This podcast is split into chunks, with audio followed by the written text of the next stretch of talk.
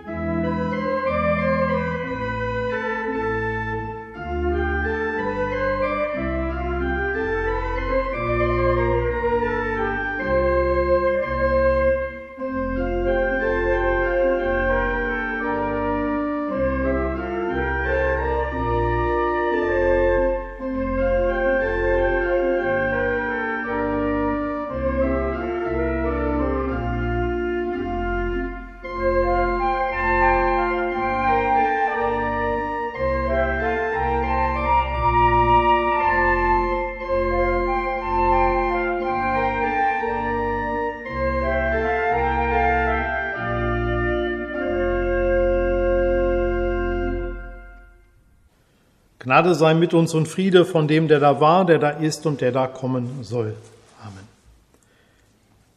Liebe Gemeinde, zwei dürre Verse sind alles, was wir zur Predigt vorfinden am Sonntag ex Audi. Wir sind an einem Punkt im Kirchenjahr angelangt, an dem so etwas wie Windstille herrscht. Eine Atempause das ist der Moment zwischen Einatmen und Ausatmen. Bis zu unserem Fest Christi Himmelfahrt haben wir seit Advent und Weihnachten von Jesus gehört, der als menschgeborener Sohn Gottes unter den Menschen war. Seine Taten und Worte so unmittelbar erleben zu können, war einmalig. Dabei die Erfahrung zu machen, wie sehr sich die Geister an ihm schieden für die einen war er ein Gotteslästerer und ungehorsamer Jude, denn er setzte sich an die Stelle des Tempelkultes und damit an die Stelle des einen Gottes Israels. Und für die anderen war er, der am Sabbat heilte und Menschen in Nöten half, kein Gesetzesübertreter, sondern die Lichtgestalt, auf die sie gehofft und gewartet hatten. Wenn er Sätze sagt wie der Buchstabe tötet, der Geist aber macht lebendig, dann kommt das Leben und die lebensdienliche Funktion der Gebote Gottes zum Leuchten. Leben soll durch Gottes Gaben nicht behindert werden, sondern geschützt und gefördert. Doch zu allen Zeiten haben Menschen sich hinter Ordnungen, Paragraphen und Buchstabengläubigkeit verschanzt, haben Zäune aufgerichtet zwischen Gott und Mensch, und die Priester zogen ihre Macht daraus, diese Grenze ängstlich zu bewachen. In Jerusalem am Tempel werden die großen Feste begangen so auch das, von dem wir heute zwischen unserem Himmelfahrtstag und Pfingstfest hören.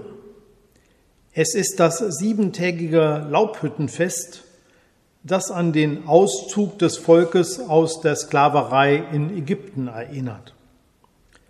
Die Befreiung des Volkes durch Gott unter der Führung des Mose. Die Gabe der Gebote fällt in diese Zeit und der Zug durch das Rote Meer. Am letzten Tag des Festes wird unter den Priestern das Los gezogen. Wer ja, mit der goldenen Kanne das Wasser aus der Quelle am Teich Siloa schöpfen soll.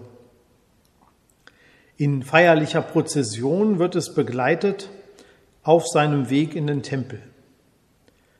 Dort wird es um den Altar getragen und schließlich mit einer Schale Wein Gott zum Opfer dargebracht.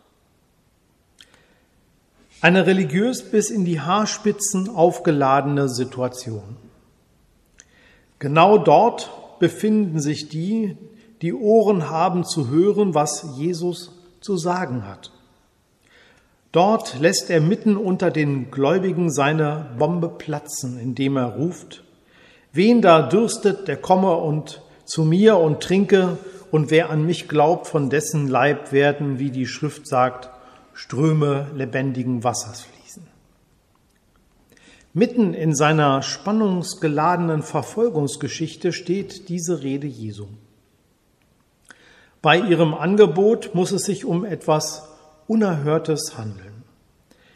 Es entsteht Unruhe, man ist hin und her gerissen, so wie dieser Mensch hat noch keiner gesprochen, sagten die Tempelwächter, sich entschuldigend vor den Priestern.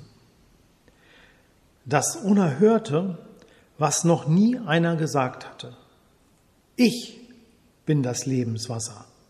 Gott ist in mir, mitten unter euch lebendig, zum Greifen nah. Das ist das Thema, über das Johannes immer wieder andere Bilder findet. Bei ihm sagt Jesus, ich bin das Brot, ich bin der Weg, der Weinstock, der gute Hirte und die Wahrheit.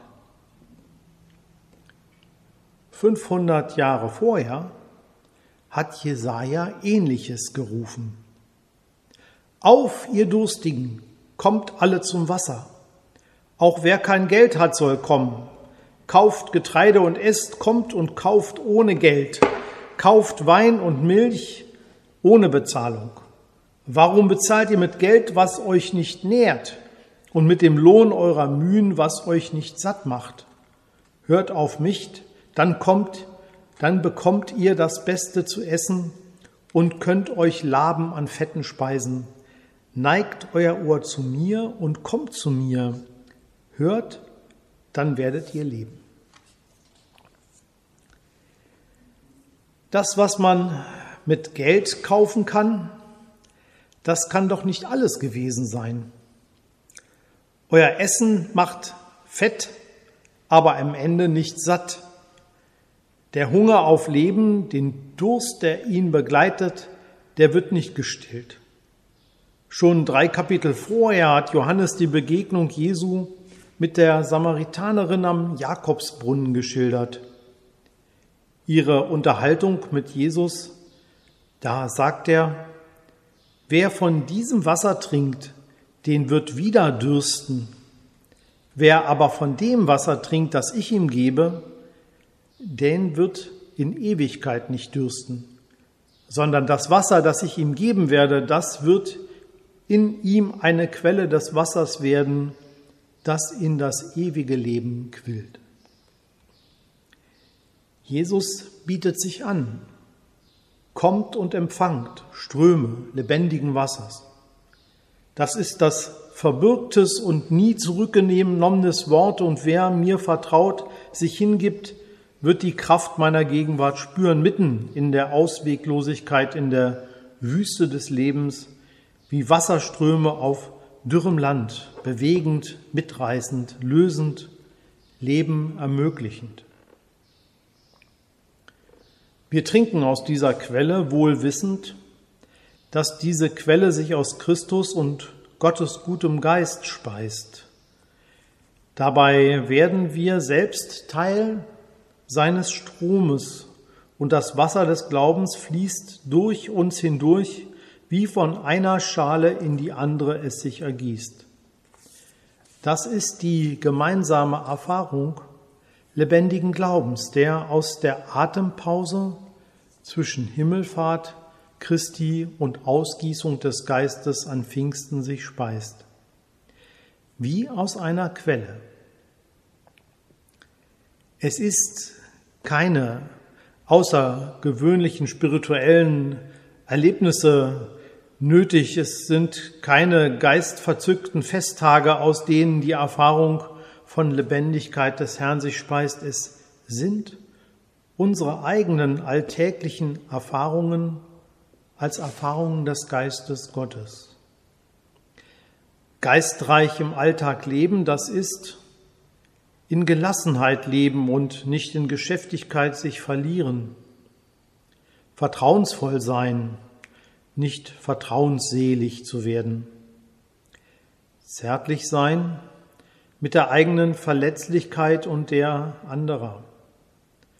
Sich mutig anrühren lassen und keine Berührungsängste haben.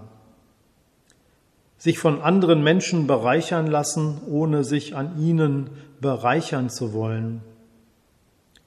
Sympathie für das Leben und Empathie für die Trauernden haben. Sich mitreißen lassen von dem lebendigen Gott und gleichwohl nüchtern aus seinem Geist zu handeln. Hoffnungsvoll nach den Sternen greifen und handfest zupacken, wo Hilfe gebraucht wird. Vor allem aus der Fülle des lebendigen Leben und diese Fülle mit vollen Händen weitergeben. Denn Ströme speisen sich nicht selbst zum Fließen, sondern sie kommen aus der Quelle. Unsere Quelle ist Christus, der unter uns bleibt in Gemeinschaft. Amen. Und der Friede Gottes, welcher höher ist als unsere Vernunft, bewahre unsere Herzen und Sinne in Christus Jesus.